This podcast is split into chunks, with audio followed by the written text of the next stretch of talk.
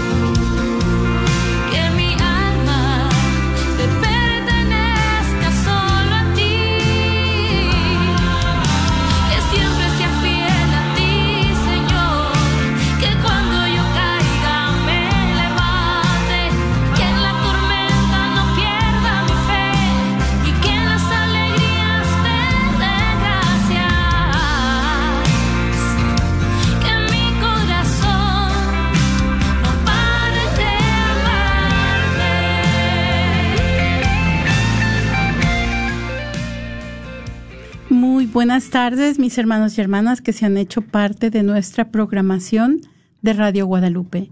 Bienvenidos a su programa semanal, miércoles de formación Encaminando con Jesús. Y en esta vigésima primera semana del tiempo ordinario, tenemos la alegría de contar en cabina con la presencia de Alondra de Lara y su servidora María Beltrán. Y esta tarde vamos a continuar nuestro recorrido por el libro de los Hechos de los Apóstoles. Esta tarde nos vamos a enfocar en la conversión de San Pablo. Y vamos a recordar que la semana pasada nos faltó un poquito para completar este nuestro nuestro programa y vamos a hablar entonces también esta semana acerca de Esteban, que es el primer mártir de la iglesia, ¿verdad? Entonces vamos a hablar de San Esteban y después vamos a continuar con la conversión de San Pablo. Pero por eso es que eh, la reflexión de esta tarde pues va a estar enfocada más en la, en la conversión de San Pablo. Y nos podemos recordar la última semana que estuvimos con ustedes, pues estuvimos hablando acerca de la conversión de San Esteban. Entonces, esta tarde tenemos una pregunta para ustedes que es cómo te ha mostrado el Señor su paciencia, su gracia y, y su amor en tu vida diaria. Así es de que los invitamos a que se queden con nosotros, que no toquen ese botón y a, a lo largo de esta, de esta tarde nos llamen con sus, con sus respuestas a esta pregunta que tenemos para ustedes. ¿Cómo te ha mostrado el Señor su paciencia, su gracia y su amor en tu vida diaria? Y si nada más nos quieren compartir cómo les ha mostrado su paciencia, está bien. Cómo les ha mostrado su gracia, también. Cómo les ha mostrado su amor, también. Cualquiera de las tres preguntas pueden contestarlas o también las tres. Así es de que, como siempre, nos vamos, vamos a comenzar nuestra, nuestra tarde poniéndonos en la presencia del Señor Posteriormente, Alo nos va a compartir una reflexión y a continuación este, continuaremos con este recorrido por el Nuevo Testamento, específicamente los Hechos de los Apóstoles. Quédense con nosotros. Iniciamos en el nombre del Padre, del Hijo y del Espíritu Santo. Amén. Ven Espíritu Santo Envía tu luz desde el cielo. Padre amoroso del pobre, don en tus dones espléndido, luz que penetra las almas, fuente del mayor consuelo.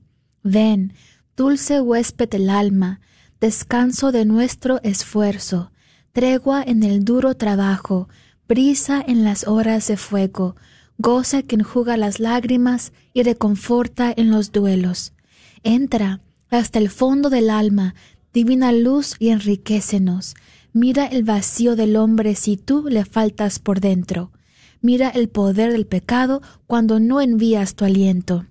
Rega la tierra en sequía, sana el corazón enfermo, lava las manchas, infunde calor de vida en el hielo, doma el espíritu indómito, guía al que tuerce el sendero.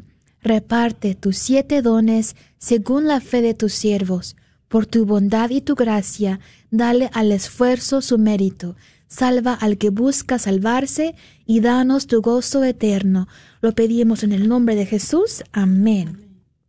Esta tarde leeremos la reflexión de un artículo publicado en Vatican News el 25 de enero, titulado Conversión de San Pablo Apóstol, en referencia a la persona y conversión de San Pablo. El citado artículo abarca las generalidades de la vida del apóstol de Cristo, su encuentro personal con el Señor y las dificultades en su evangelización. Saulo era un judío, miembro de la secta de los fariseos, la más estricta. Por lo tanto, era normal que él, educado en la escuela de Gamaliel, interpretara la más terrible persecución de los primeros cristianos como un necesario servicio tendiente a conservar íntegra, la fidelidad a la observancia de la ley mosaica. Después de haber expulsado de Jerusalén a los cristianos, decidió ir a buscarlos a Damasco, donde se habían escondido. Pero era justamente allí donde el Señor esperaba capturar a Saulo. Cuando él se dirigía a Damasco, Saulo cayó por tierra y fue sorprendido por aquella voz misteriosa. Saulo, Saulo, ¿por qué me persigues? Y él dijo, ¿quién eres, Señor? Y él respondió, Yo soy Jesús a quien tú persigues. Levántate, entra en la ciudad, y se te dirá lo que debes hacer. Saulo se levantó del suelo, y aunque sus ojos estaban abiertos, no veía nada y llevándolo por la mano, lo trajeron a Damasco. Y estuvo tres días sin ver, y no comió ni bebió. El discípulo Ananías le impuso las manos y le dijo, Hermano Saulo, el Señor Jesús, que se te apareció en el camino por donde venías, me ha enviado para que recobres la vista y seas lleno del Espíritu Santo. Al instante cayeron de sus ojos como unas escamas, y recobró la vista, y se levantó y fue bautizado, tomó alimentos y cobró fuerzas. Las dificultades de la evangelización de San Pablo son así. Fue precisamente en Damasco donde Pablo comenzó a predicar a Jesús en las sinagogas, afirmando que Jesús era el Mesías y el Hijo de Dios. Luego se trasladó a Jerusalén para encontrarse con Pedro y los otros apóstoles, pero para Pablo, al volver a su Tarso natal, su credibilidad todavía era nula, pues por un lado, los judíos que lo veían un traidor intentaron matarlo. Por otro lado, tenía la necesidad de ganarse la credibilidad de los cristianos que lo recordaban como el terrible perseguidor. después de Tarso, Pablo fue a Antioquía con Bernabé. Ahí se reunieron con la iglesia por todo un año, y enseñaban a las multitudes. Fue en Antioquía donde a los discípulos se les llamó cristianos por primera vez. Pablo prosiguió, prosiguió su camino de evangelización haciendo numerosos viajes para llevar la palabra a todos los pueblos. Terminó su carrera dando la vida por Cristo en Roma, y de ese modo nada ni nadie pudo ya separarlo del amor de Cristo.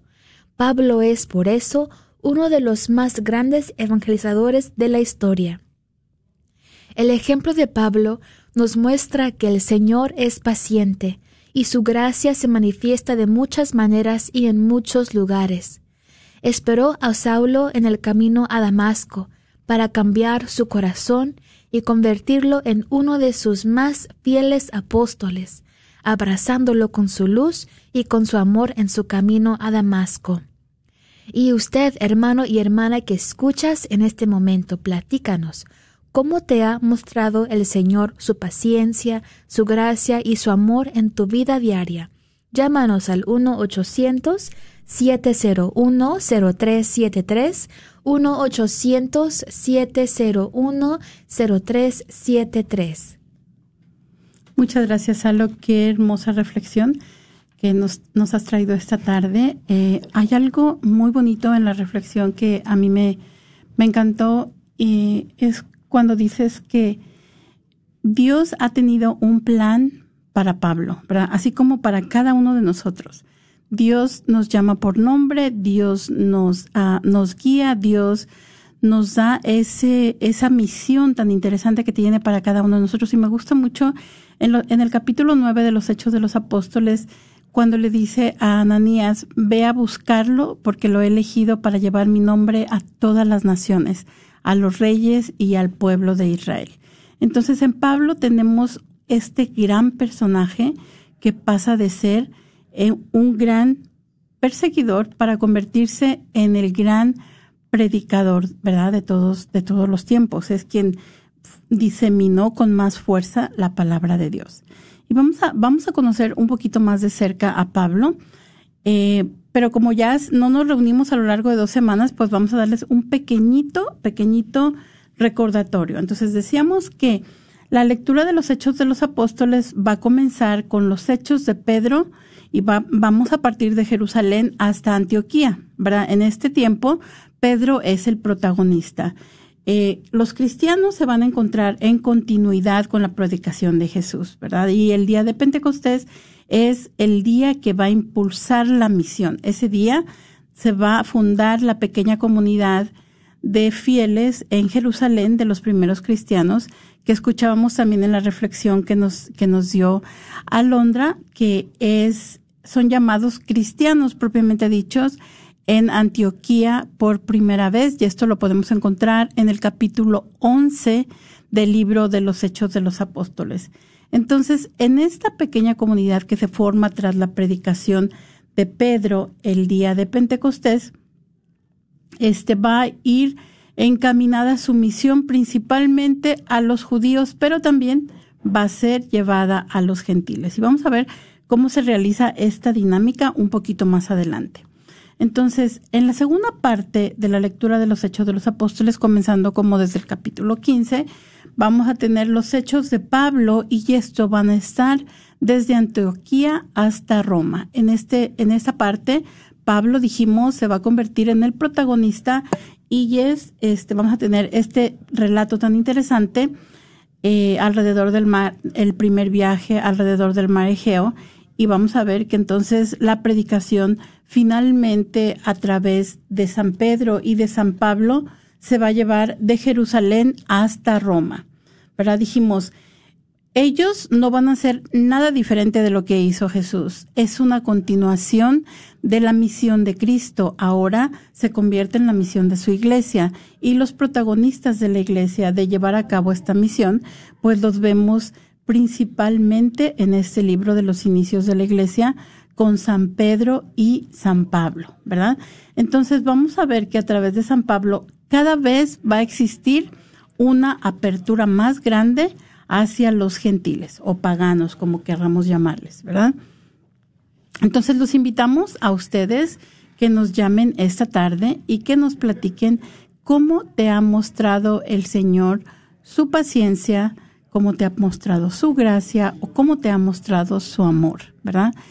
Eh, a lo largo de tu vida, en tu vida diaria, llamándonos al 1-800-701-0373. Y pusimos por eso este ejemplo tan, tan maravilloso de Pablo, ¿verdad? Cómo tiene esta conversión tan importante. Porque no se trata de que Pablo era un pecador. En realidad, Pablo era una persona que llevaba muy, muy de cerca, este, o como se dice, que cumplía muy bien las leyes judías, pero Dios lo llama para que entienda verdaderamente el mensaje de amor de Dios a través de Jesucristo, ¿verdad? Y que Él va a hacerse cargo de esta predicación del mensaje. Otra cosa muy interesante de la que hablamos y muy importante, que yo les decía, si no han leído los Hechos de los Apóstoles, la primera sesión les dijimos, pues hoy van a leer el capítulo primero y el capítulo segundo, porque ahí estaban grandes temas de la historia de salvación, que el primero era la ascensión del Señor a los cielos, en el capítulo uno, en el capítulo dos teníamos a la venida del Espíritu Santo en, en Pentecostés, y en este mismo capítulo 2 tenemos un momento muy importante. Y si tienen donde apuntar, apúntenlo, Hechos de los Apóstoles 2.42. Y es que ahí nos dice de cómo era la primera comunidad de Jerusalén, ¿verdad? Nos los hechos, todos se reunían asiduamente para escuchar la enseñanza de los apóstoles y participar en la vida común, en la fracción del pan y en las oraciones. Un santo temor se apareció de todos ellos, porque los apóstoles realizaban muchos prodigios y signos, y todos los creyentes se mantenían unidos y ponían lo suyo en común. Vendían sus propiedades y sus bienes y distribuían el dinero entre ellos según las necesidades de cada uno, ¿verdad? Y aquí definitivamente el pueblo estaba siguiendo las prescripciones del del libro del Deuteronomio, ¿verdad? Entonces vamos, vamos a ver qué otra cosa tenemos de importante en los inicios de los hechos de los apóstoles. Bueno, algo más que pasó es que comenzaron a, desatender a las viudas griegas.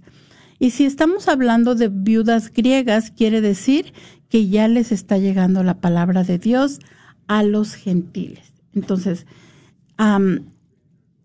los doce o los apóstoles del Señor eh, estaban dedicados especialmente a la palabra, ¿verdad? Y ellos mismos, dentro de sus acuerdos, este, pues dicen que no es justo descuidar el ministerio de la palabra para ocuparse de servir a las mesas. Entonces no es justo dejar de lado la evangelización para ocuparse de la caridad, porque las dos tienen, son muy importantes, ¿verdad? Pero ellos en la última cena habían sido, este, ordenados como los, los sacerdotes del Señor. Entonces, en este momento vamos a tener la elección de los diáconos, ¿verdad? A través de la oración y de la imposición de manos. Entonces, la función única que iban a tener los doce apóstoles era preservar la comunidad. Y en este momento, y la comunidad en general, todos los que se han ido acercando, todos los que se han ido uniendo a la comunidad de fe que tenemos en Jerusalén, ¿verdad? Ah, entonces, vamos a darnos cuenta que ellos van a hacer algo muy interesante van a se, se van a decidir por el pluralismo, ¿verdad? Y hay algo muy interesante que decía el autor del texto. Él decía, Jesús no nos dejó un plano de la estructura o de la administración de la iglesia. Y esto es algo que ellos están realizando, pues, como una necesidad, ¿verdad? Son la, la iglesia responde a las necesidades del pueblo. Entonces, eh, es necesario definir claramente cómo se va a realizar el liderazgo de la iglesia naciente.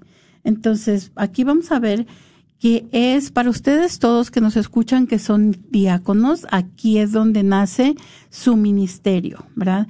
Y el verbo diaconía quiere decir atender o servir. Y aquí, como les dije anteriormente, bueno, pues tenemos las raíces del diaconado que presta el un servicio eh, importantísimo en la vida de la iglesia. Entonces, Alo, ¿a ti te gustaría compartirnos, este, darnos respuesta a la pregunta esta tarde? Claro que sí, María, gracias.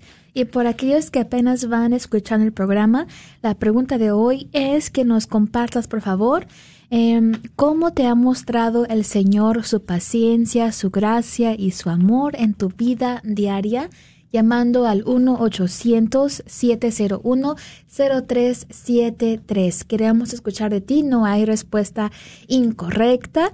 Y puedes también incluso ser anónimo, no tienes que dar tu nombre, pero nos encantaría escuchar de ti. Llámanos al 1-800-701-0373. Y pues María, ahorita yo estaba pensando, pues bueno, primero pues el primer encuentro, ¿no? El primer encuentro con el Señor, cuando yo me doy cuenta, oh my goodness, que Dios es real, Dios existe, ¿no? Pero lo que venía reflexionando más ahorita es recientemente, ¿no? Cómo el Señor me ha mostrado su paciencia recientemente, ahora que ya conozco al Señor. Y pensé en esto porque dijiste que San Pablo no era un grave pecador, ¿verdad? Era un hombre justo, que amaba a Dios, que era celoso por la ley de Dios. Y mm. él pensaba que hacía lo correcto. Hasta que recibió la luz y me puse a pensar, ¿Cuántas veces yo he pensado que he hecho las, cosas bien o pensaba que yo hacía algo bien y viene la luz de Dios y me, me doy cuenta que no, no estaba bien? Pero como cuando Dios nos, me ha corregido a mí, lo hace con tanto amor que me, me invita a hacer mejor. Y claro que duele reconocer los errores en el, en el servicio o así, ¿no? Pero ahorita me pongo a pensar en la corrección fraterna Cómo ahí en la corrección fraterna Dios nos da su amor, su paciencia, y porque la corrección duele, pero es muy necesaria. Si no me equivoco, la palabra de Dios dice que Dios ama al que, Dios corrija al que ama. Y ese, es necesario, ¿no? Y, y, ahorita pienso en eso, cómo el Señor en verdad me ha, me ha ayudado a mejorar. Y pienso que cada uno de nosotros tenemos que estar en esa constante renovación en nuestra vida espiritual, no quedarnos estancados y decir, pues ya voy a misa todos los días o cuando pueda, soy mi rosario, pues yo ya estoy bien. Y ese es el peligro, ¿no? De sentirnos que ya yo ya estoy bien, ya la tengo hecha, pero cuando no, o sea, es de ir mejorando y ir en la oración. ahorita pienso, María, en una, una herramienta que me han enseñado en mi escuela de, y es a pedir al Señor, en oración preguntas claves, ¿no? Puede ser una pregunta diferente cada vez que oramos o así, pero puede incluso ser, Señor, eh, em, ¿en qué área debo mejorar? Señor, ¿cómo me ves? Señor, ¿qué te agrada de mí? Cosas así, ¿no? No siempre nada más enfocarnos en las cosas malas, ¿no? María, pienso que ahorita en mi, en donde yo estoy ahorita con el Señor, el Señor me ha estado afirmando mucho. Eh, y pienso que eso es muy bueno, no nada más enfocarnos en, ay, en lo que hice mal, en lo que debo de, en lo que fallé, sino en lo bueno también, porque eso pues nos, ayuda con la autoestima y pues todas esas cosas buenas, ¿no? Pero bueno, María, yo pienso que será muy hermoso escuchar del, hermano que nos está escuchando, ¿no, María? Que nos llame. Mm, claro que sí, qué, qué interesante. Eh, me gustó mucho lo que nos dices, hasta lo apunté. porque dice, Señor, ¿en qué debo mejorar? Y es cierto, porque muchas veces eh, estando pensando, como tú dices, pensar que estamos actuando rectamente, como estaba San Pablo, ¿verdad? Estaba pensando, y estaba actuando ciertamente hasta dentro de lo que él conocía. Y sobre todo esa luz que tú también traes a colación dentro de tu, de tu comentario, esa luz o dentro de tu uh, compartir, ya se me olvidó cómo le decimos, eh, de tu testimonio.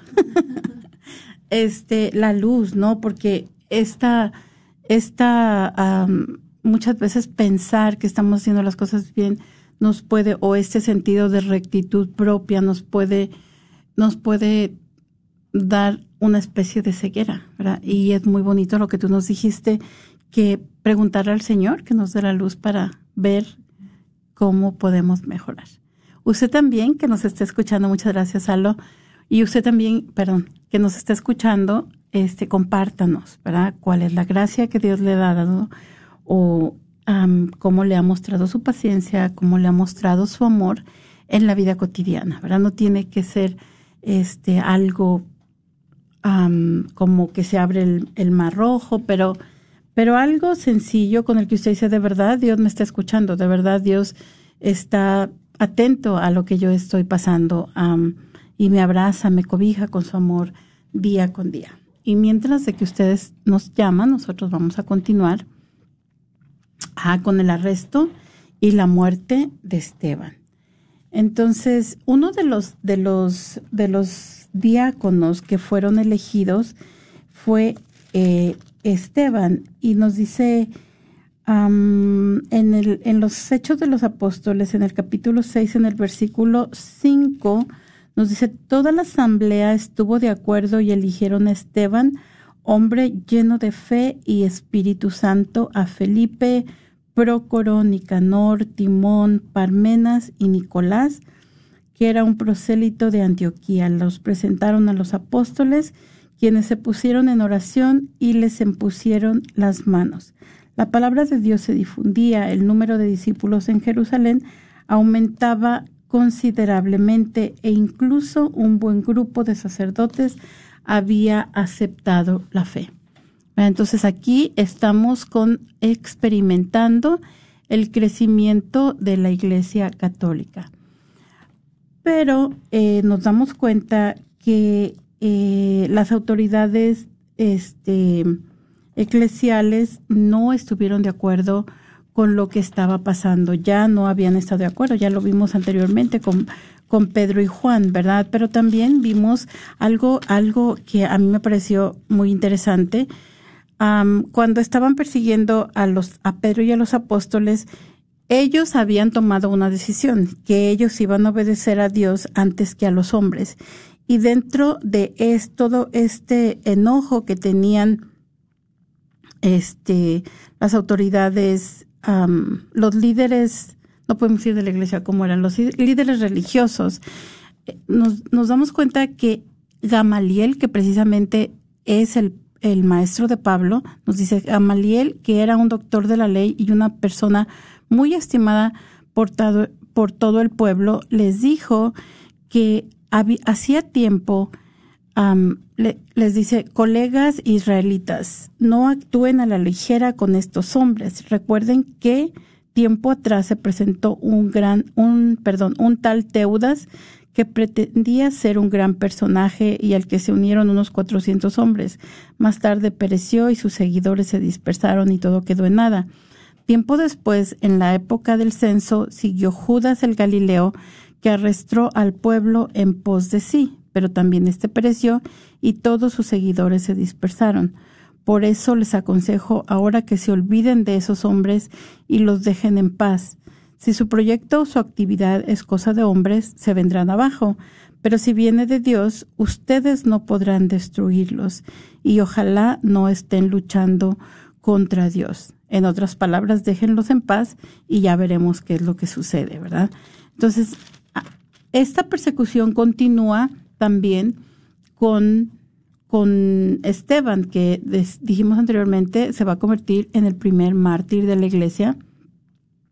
Y algunas de las declaraciones que hacían estos líderes este, religiosos es, nosotros los hemos oído decir que Jesús de Nazaret destruirá este lugar y cambiará las costumbres que nos ha transmitido Moisés.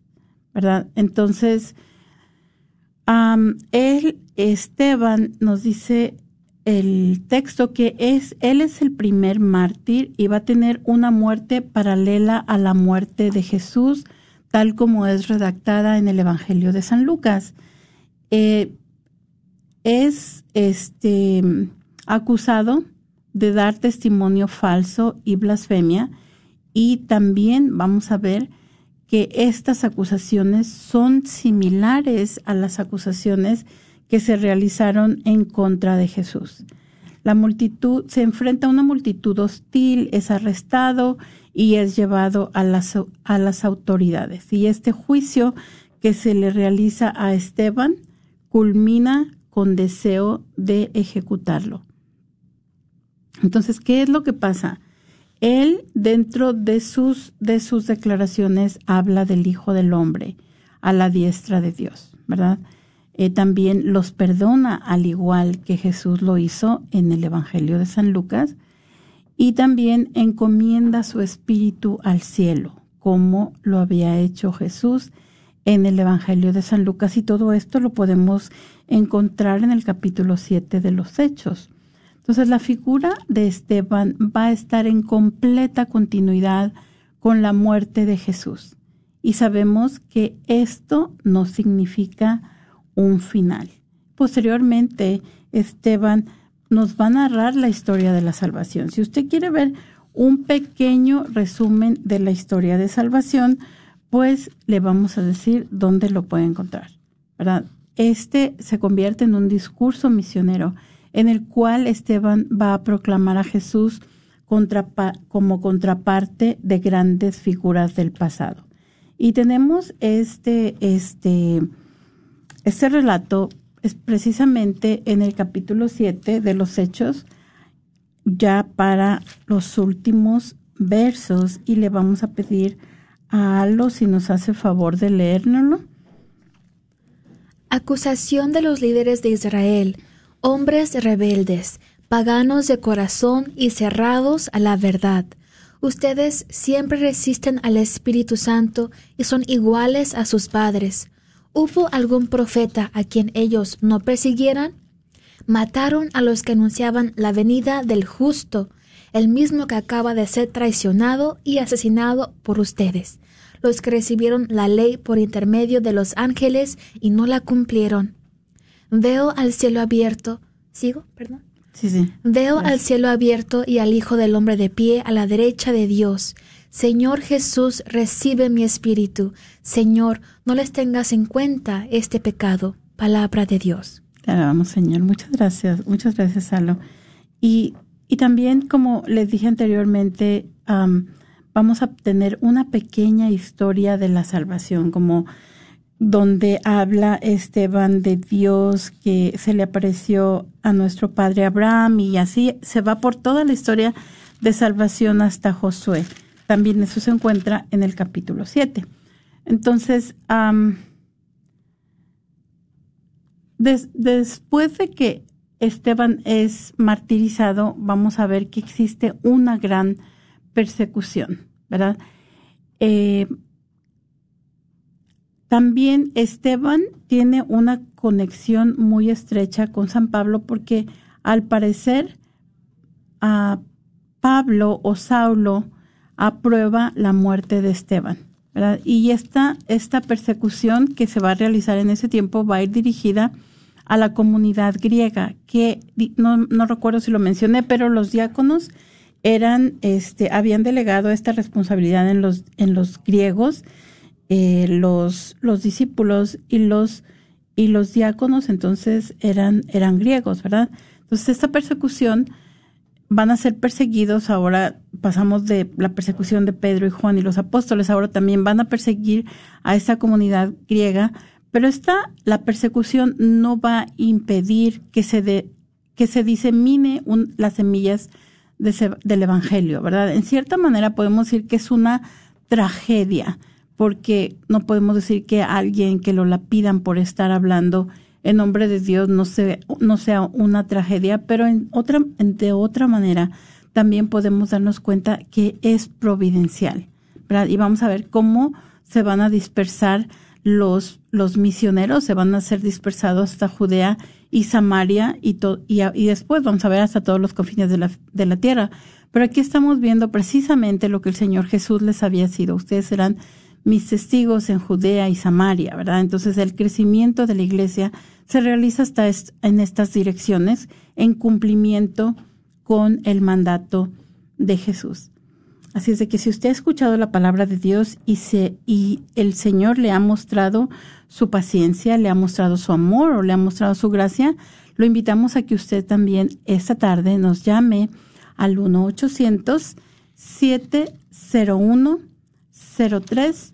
1-800-701-0373.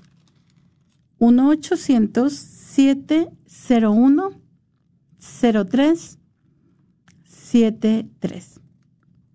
Entonces tenemos otra historia de otro de los diáconos que es Felipe. nos dice que Felipe y otros griegos encontraron refugio en Samaria, ¿verdad? Felipe entonces se encontraba predicando en Samaria. Estaba realizando lo que hizo Jesús, Estaba curando lisiados, estaba curando paralíticos, estaba curando endemoniados. Y también nos damos cuenta que aquí Simón el mago se va se va a, bautizar y la dispersión del cristianismo llega hasta los descartados, a los samaritanos, al eunuco, ¿verdad? Entonces esta predicación va más allá o se está extendiendo más allá de la esfera del judaísmo. Aquí estamos dándonos cuenta que está llegando a los descartados, está llegando a los samaritanos. Entonces Felipe es este misionero que realiza milagros. Felipe, entonces, va, Felipe va, vamos a darnos cuenta que en este encuentro con el mago va a existir una confrontación del Evangelio, el poder del Espíritu Santo y la magia. Entonces, Simón es una figura importante en Samaria. Él es aclamado por los samaritanos y Felipe va a proclamar el reino de los cielos y a Jesucristo. Simón se va a unir a Felipe asombrado por las señales y maravillas que realiza. Entonces vamos a darnos cuenta que dentro de la predicación, dentro del crecimiento de la iglesia, nacimiento y expansión de la iglesia, va a existir este patrón que tenemos que poner mucha atención porque la palabra primero llega a los judíos, pero como los judíos no la aceptan, entonces la predicación va a llegar a los gentiles. Y los gentiles, vamos a ver, que sí aceptan la palabra. Así que no se les olvide que estamos esperando que nos llamen. Recuerden que ustedes son una parte muy importante de nuestra programación y los invitamos a que nos compartan, a que nos compartan cómo le ha mostrado el Señor su amor, ¿verdad? El Señor que le muestra este amor a San Pablo, que le muestra este amor a cada una de las personas que se encuentran con Él en su camino. Eh, a, nosotros también Dios nos ha mostrado su amor a través de miles de maneras, si es por una familia, si es por un sacerdote, ¿verdad? Que que nos entiende exactamente qué es lo que, lo que nosotros queremos este, que escuche de nosotros en nuestras reconciliaciones, que nos recibe con los brazos abiertos en nuestras iglesias, en nuestras comunidades de fe. De cuántas maneras el Señor nos, nos muestra su amor, nos muestra su misericordia y nos muestra su gracia, ¿verdad? Así que los invitamos a que nos llamen al 1-800-701-0373. 1-800-701-0373.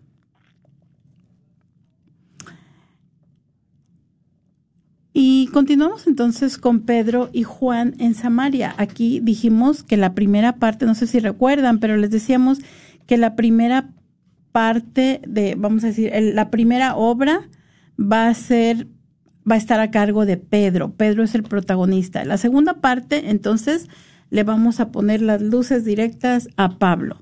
Pero en realidad, tanto Pedro como Pablo y cualquiera de los discípulos, los apóstoles, los diáconos, son una extensión de la acción de Jesús.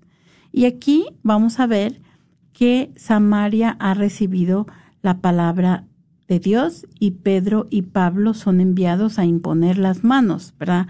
Son, son enviados a, a, a que reciban a través de ellos el don del Espíritu Santo. Tenemos en los Hechos de los Apóstoles en el capítulo 8, eh, versículo 14, nos dice, cuando los apóstoles que estaban en Jerusalén tuvieron noticia de que los samaritanos habían aceptado la palabra de Dios, les enviaron a Pedro y a Juan. Bajaron y oraron por ellos para que recibieran el Espíritu Santo, ya que todavía no había descendido sobre ninguno de ellos y solo habían sido bautizados en el nombre del Señor Jesús. Pero entonces les impusieron las manos y recibieron el Espíritu Santo. Y nos dice aquí, que al ver Simón, que mediante la imposición de las manos de los apóstoles se transmitía el Espíritu, les ofreció dinero diciendo, denme a mí también ese poder, de modo de que a quien yo imponga las manos reciban el Espíritu Santo. ¿verdad? Entonces, aquí pasa algo muy, muy importante. Eh, Simón trata de comprar el don del Espíritu Santo, pero el don de Dios no se compra con dinero, es un don gratuito, ¿verdad? Y Pedro le contesta que cómo ha pensado comprar el don de Dios con dinero. No se puede esperar ni tomar parte de eso porque los pensamientos no, sean no son rectos ante Dios y se debe de arrepentir de esa maldad y pedirle a Dios este su perdón, ¿verdad? Entonces eh, tenemos esto que es lo que, por eso nosotros decimos que esto de aquí son las raíces de la simonía, ¿verdad? De querer ganar el favor de Dios a través de dinero. pues entonces le seguimos invitando esta tarde a que nos llamen y nos compartan cómo han, cómo les ha mostrado Dios su amor, llamándonos al 1 800 701 0373 1 800 701 0373 Seguimos entonces con este recorrido y nos damos cuenta que Felipe se encuentra con el enuco, ¿verdad? Va a bautizar al enuco porque un ángel del Señor se le ha presentado y le ha dicho que se dirija hacia el sur por el camino que baja de Jerusalén a Gaza. No pasa nada, nada, nadie en estos momentos. Entonces Felipe se pone en camino y justamente pasa un etíope, un enuco, eh, un eunuco, ¿verdad? y el eunuco está tratando de leer las escrituras, pero no entiende el significado. ¿Qué es lo que pasa en este momento? Felipe le, le explica las escrituras y le revela su significado que, de qué se trata. Cristo debe de sufrir y entrar a su gloria. Ahora se realiza una celebración sacramental, Felipe va a bautizar al etíope y después, después de que ya le ha anunciado las buenas nuevas. Entonces aquí podemos ver también un paralelo a nuestras celebraciones de los sacramentos en nuestras parroquias. Pues antes de celebrar un sacramento tenemos que eh, explicar la palabra de Dios, llevarle las buenas nuevas, tanto a los padres de los niños que se van a bautizar, a los padres y los padrinos, tanto a los niñitos que van a recibir o a, los, las personas que van a recibir la primera comunión como la confirmación. Entonces esto, esto es el, el método. Se, anuncian las buenas nuevas y después se realiza esta celebración sacramental. Vemos después que el Espíritu de Dios arrebata a Felipe de la vista del etíope y aquí tenemos un paralelo al camino de Jerusalén, de Maús, ¿verdad? Cuando Jesús les habla las de las escrituras, les abre la palabra de Dios a los discípulos de Maús, enseguida parte con ellos el pan, tiene esta celebración eucarística y después desaparece de su vista. Entonces, es, es algo muy bonito que estamos viendo en el libro de los Hechos, que en el cual va teniendo una continuidad este, con las Sagradas Escrituras. ¿Te gustaría compartirnos algo, Aldo? Sí, María, ¿por qué no nos llaman? no sé qué. No, ahorita que venías, que estaba enseñándonos acerca de estos personajes, pensaba mucho en Felipe ahorita, cómo se dejó guiar por el ángel y pudo tener ese encuentro con el eunuco. Y ahorita estaba pensando, eh, me he encontrado yo con alguien que le he podido ah, enseñar un poquito de la palabra de Dios. Y ahorita no se me viene nadie a la mente, ¿no? Pero lo que sí se me viene a la mente ahorita es en mi grupo de recuperación. Me he encontrado con muchas personas que tienen como que muy baja autoestima, ¿no? Y se critican mucho y se y siempre están viviendo con mucho remordimiento. Y eh, para mí ha sido muy hermoso poder compartir un poquito de mi, de mi experiencia, ¿no? Cómo el Señor me ha ayudado a perdonarme a mí misma y cómo eso también es muy importante, ¿verdad? Pedir el perdón a Dios y a los demás, pero también que uno mismo pues no se ande flagelando, ¿no? Entonces creo que también eh, esa es una hermosa manera de poder compartir el amor de Dios con los, con los demás Y pelar los ojos, como dicen, ¿no? Tener los ojos abiertos para la, oportunidad que se presenta para hablar de Dios. A veces no directamente, aunque sería muy hermoso, ¿no? Pero también indirectamente con mis gestos, con mis palabras, mis acciones. Así yo también estoy hablando del amor de Dios. Estoy enseñando. Así como Felipe que estaba enseñando. Eh, cada momento es una bella oportunidad para poder compartir el amor de Dios con las palabras y también con nuestras acciones para aquellos que tienen niños chiquitos. Es muy eh, importante. Les comparto que en mi casa está mi tía y sus dos hijos, mis, mis, mis primitos. Y así que son, tenemos en la casa tres niños chiquitos. Y así que es mucha gritadera y mucho correr y es muy bonito, pero también pues requiere de mucha paciencia, ¿no? Y ahí es donde yo digo, a ver, que aquí se demuestre cuánta paciencia tengo, que aquí se demuestre cuánta confianza tengo en el Espíritu Santo, porque es ahí donde se, se prueba, ¿no? Y, y es ahí donde digo, wow, o sea, cuando me siento cansada y no quiero jugar, pero quieren jugar conmigo, es donde digo, o les digo que no y pues les digo que no, o pido fuerza de lo alto y me pongo a jugar. y, y pues de que también ahí, ¿no? Se vale pedir la fuerza de lo alto, se vale pedir que el Señor me restaure como, como dice el Salmo, con, con fuerza de búfalo o algo así, ¿no? También ahí es válido. Y digo, ah, le doy a Dios muchas gracias por la oportunidad de poder aprovechar esos momentos con mis primitos para ahí, en el jugar con ellos, en el ser paciente con ellos, ahí yo crezco en virtud. Y antes no lo miraba así, lo miraba, ¡ay, qué fastidio! ¡Oh, my goodness! No voy a poder leer, no voy a poder hacer mis cosas. Pero no, ahora yo puedo ver que es una oportunidad para crecer en amor, en virtud, en, pues en todo eso, ¿no? Y pienso que ahorita que nos compartías, María, acerca de Felipe y el enuco, digo, wow, pues es que es cierto, a cada momento voy a poder encontrarme con alguien en el camino que voy a poder o, yo enseñarles o también yo ser la persona que, me van a enseñar algo a mí, ¿no, María? Así que, hermanos, por favor, llámenos al 1-800-701-0373. Muchas gracias, Arlo. Y yo ahorita que te escuchaba dije, bueno, hay que animar a las catequistas a que hablen, porque ellas les llevan la palabra también, ¿verdad? A tantas personas, año con año, este, vamos dándonos cuenta que se va haciendo la lista de las personas a las que les llevan la presencia de Dios más grande para ellas. Entonces, dentro de esta experiencia, definitivamente que ustedes se han compartido, se han convertido en alguien que ha llevado la presencia de Dios, que, que les ha mostrado a otras personas el amor de Dios, que les ha mostrado... O también a las maestras, María, que también yo eh, tengo varias amigas que ahorita son maestras y han compartido, pues ha sido algo muy duro, ¿no? Desde que inició la pandemia, ser maestras y cómo em, ayudar a los niños a aprender y cómo hay unas ah, maestras que yo conozco que tienen niños en sus clases que nunca han estado en clase presencial.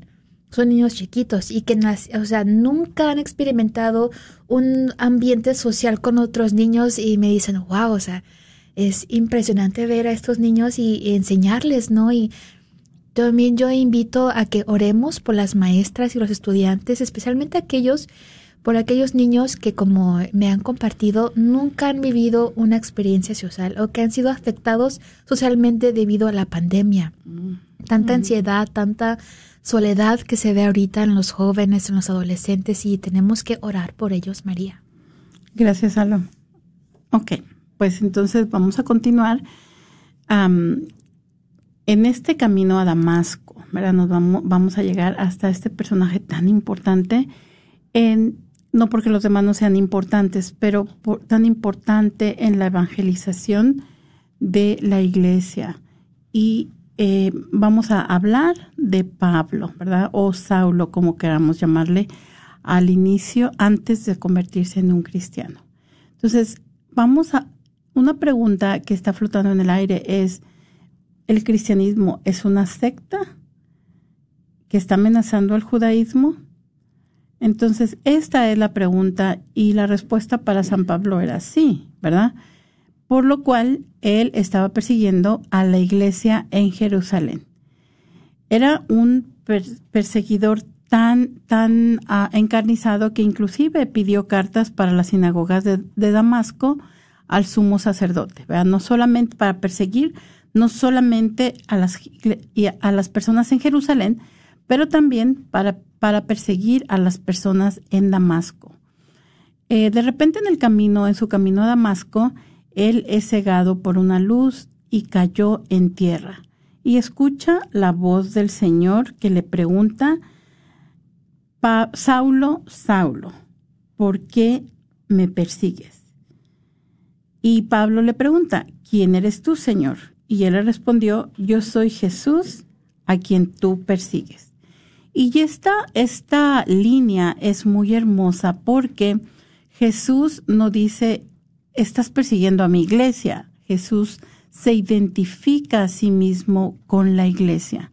Y nosotros ahora, San Pablo mismo nos enseñó a decir eso, ¿verdad? Somos el cuerpo de Cristo, Cristo cabeza, nosotros cuerpo, porque Cristo también es parte de esta iglesia. Entonces Jesús se identifica a sí mismo con la comunidad cristiana. Tenemos entonces que este, en, esta, en este tiempo de ceguera, en este momento de ceguera, eh, Jesús envía a Ananías a buscar, a buscar a Pablo, ¿verdad? Le dice, y esta, esta frase es muy hermosa porque dice, ve a buscarlo porque lo he elegido para, para llevar mi nombre a todas las naciones, a los reyes y al pueblo de Israel.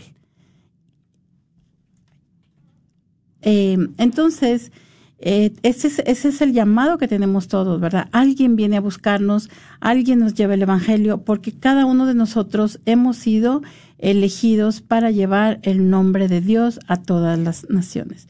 Y Saulo mismo en una visión ve a Ananías que viene a salvarlo. Ananías lo sana, este, como nos contaba, lo siente que se le caen unas escamas de los ojos, también lo bautiza y recibe el don del Espíritu Santo. Y para todos los que podríamos haber pensado, pues lo más fácil era que este Pablo lo metieran preso, otra cosa para que ya no estuviera deteniendo a la iglesia, pues el Señor actúa de una manera muy diferente a las expectativas de nosotros. Y solamente un, un par de palabras más acerca de San Pablo que eh, era común para los judíos tener dos nombres, uno hebreo, que era Saulo, y uno latino griego, que era Pablo. No es que haya recibido un nombre con una nueva misión como lo hizo San Pedro.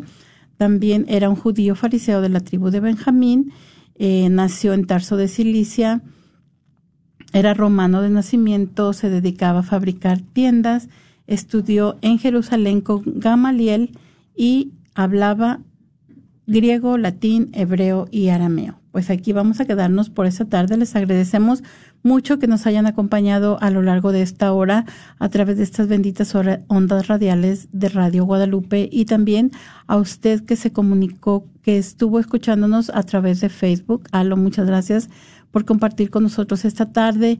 Nos despedimos y los invitamos a que sigan caminando con Jesús. Nos vemos la próxima semana con el favor de Dios.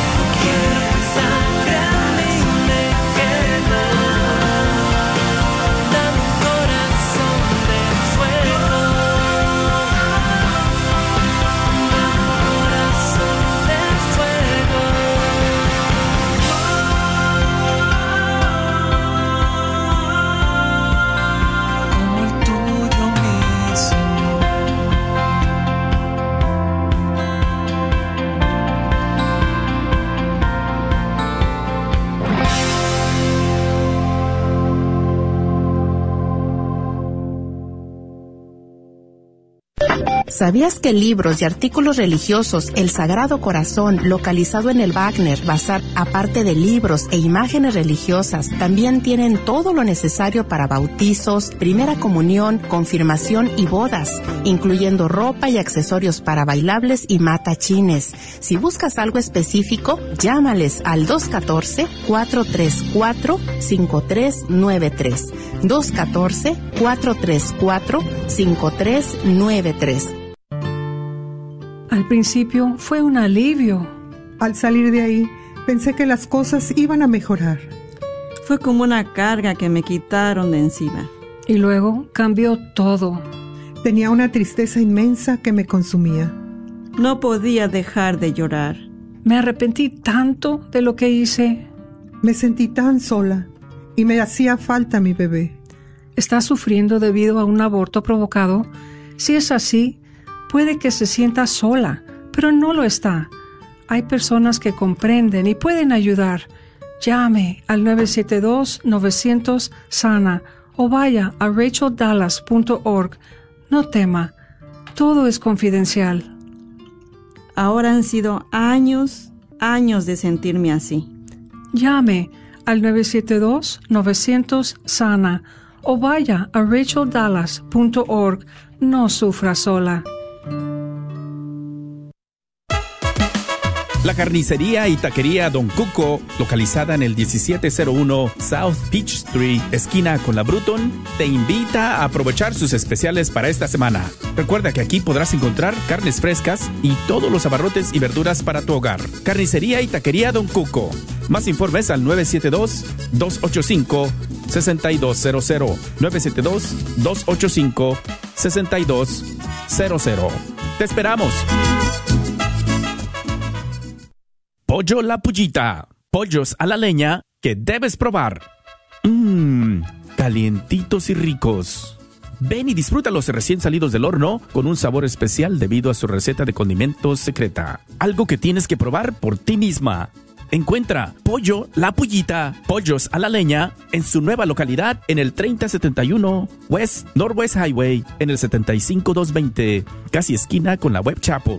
Y ahí también podrás disfrutar de ricas quesadillas, gorditas, flautas, tortas, tacos y sobre todo las ricas costillas de puerco también asadas a la leña. Un menú para toda la familia. No lo olvides, su nueva localidad es el 3071 West Northwest Highway en el 75220 o llámales para hacer tu orden al 972-707-7171. 972-707-7171. Gracias por escuchar KJON 850 AM en la red Radio Guadalupe, radio para su alma, la voz fiel al Evangelio